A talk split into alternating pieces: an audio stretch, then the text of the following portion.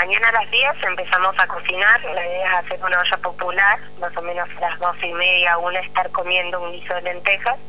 en reclamo a la apertura del comedor.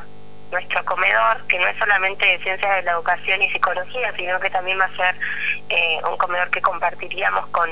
con medicina, con ciencias médicas, eh, está construido del casco edilicio hace aproximadamente un año, pero todavía no podemos eh, acceder a él, todavía no está habilitado en el sentido de que eh, le falta mobiliario, le faltan las,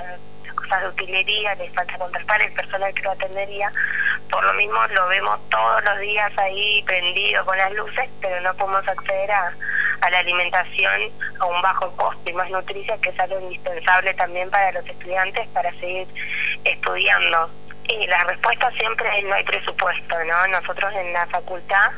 eh, específicamente en el comedor de nuestra facultad compartido con medicina, eh, tenemos dos problemas. Uno es el tema de la central eléctrica, que es compartido con todo el barrio, por lo cual no abasto para abastecer toda la facultad, comedor y barrio, entonces estamos esperando una nueva central eléctrica, pero a su vez la cuestión presupuestaria, en donde Nación, ahí responsabilizamos a Nación, nosotros somos una universidad nacional, dependemos de, del presupuesto de Manda Nación, cada vez es más acotado en relación a la inflación y no hay el presupuesto necesario para equiparlo y para ponerlo en funcionamiento, ¿no? Por eso mismo hoy, bueno, deben estar en conocimiento que viene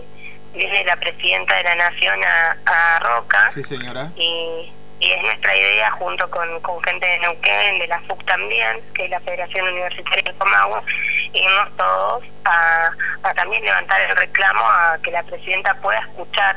eh, nuestros reclamos y nuestras necesidades por sobre todas las cosas, ¿no? Es algo que es muy sentido para nosotros.